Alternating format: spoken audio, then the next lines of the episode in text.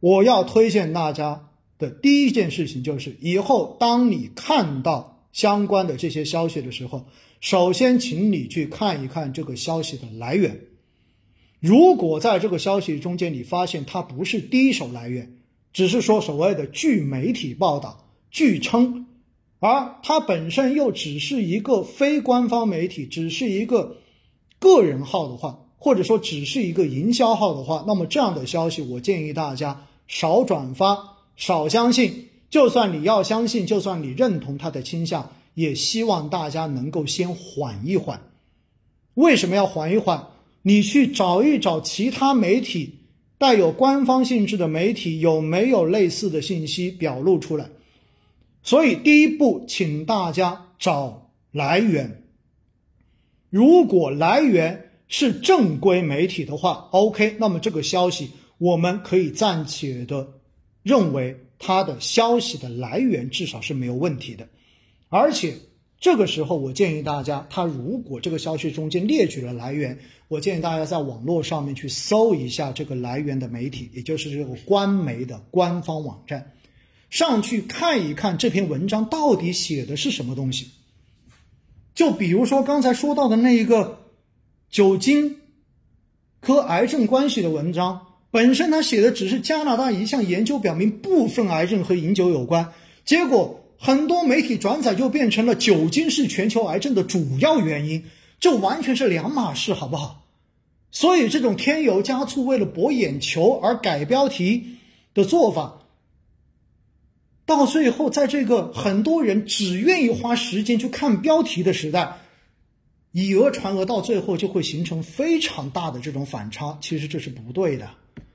所以我要告诉大家，先找来源，然后找到来源之后，花点时间，然后去这个来源的官网上面看一看原文是怎么写的。也许这个时候你就能够知道，哦，原来是这样子的，你再去得到自己的判断。而且我建议大家哈，这是我的一个习惯。现在网络上面的消息太多了，这是个信息爆炸的时代，尤其是在这一种算法推荐的时代，你所看到的东西很可能都会让你对于事物的认知偏向于某一个极端。但是事实永远都处在中间，大家记住我的这一个观点。我认为一个事情有人说它不好的，但是也一定有人说它好的，而往往事实。你必须要先听说不好的人，他是说他为什么不好，而说他好的人是为什么好。到最后，你综合两边的意见之后，你会发现真相往往就在中间。因为世界上的很多东西都是辩证，都是有好有坏的，所以最后我们是要通过自己的思考来得到一个观点，而这个观点才是正确的观点。而现实中间，其实，在网络上面，太多的人是不愿意去思考，只愿意要结果，并且看到结果似乎符合自己的这一个意愿，然后就会顺手把这个观点转发出去，然后再加上几句带有自己倾向的评论，然后这样子的情绪就被一波一波的加强，加强到最后就形成共振，共振就对市场造成。各种样的影响，其实这就是非常重要的一个逻辑。所以今天晚上跟大家聊的这个东西，其实看上去好像跟投资没有太多关系，但是我告诉大家，这也是我们在投资中间，很多人经常问你给我个代码就行了。很多人说，哎，这个人说白酒好，那个人说白酒不好，那白酒到底好不好呢？白酒好不好是需要你自己去得出结论的，而不仅仅说是要别人给你个代码就告诉你好，就告诉你不好。告诉你好，你就一定会买吗？买了之后，万一它跌了之后，是不是你就要把责任推到这个告诉你好的人身上呢？而如果别人告诉你不好，结果后面市场就涨了，涨了之后，那是不是你要回过头去骂这个告诉你不好的人，说你这个水平也太烂了？你看市场涨了，资本市场本来任何消息都可以做两面解读的。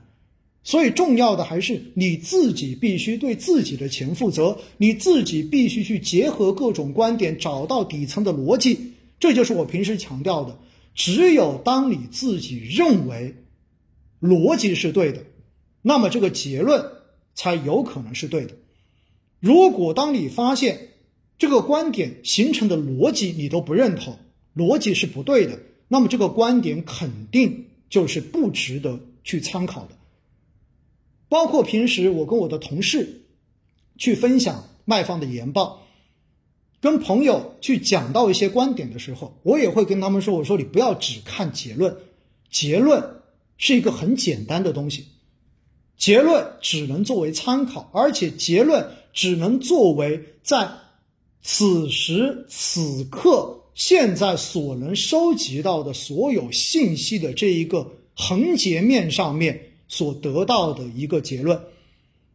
过完这个时间点之后，也许这个结论就已经不对了。所以，我们更重要的是要掌握什么？要去掌握逻辑。这也是威尼斯星空夜话一年多以来力图一直帮大家去培养，或者说跟大家一起去塑造、成长、获得的一个东西，那就是我们对于投资底层逻辑的理解。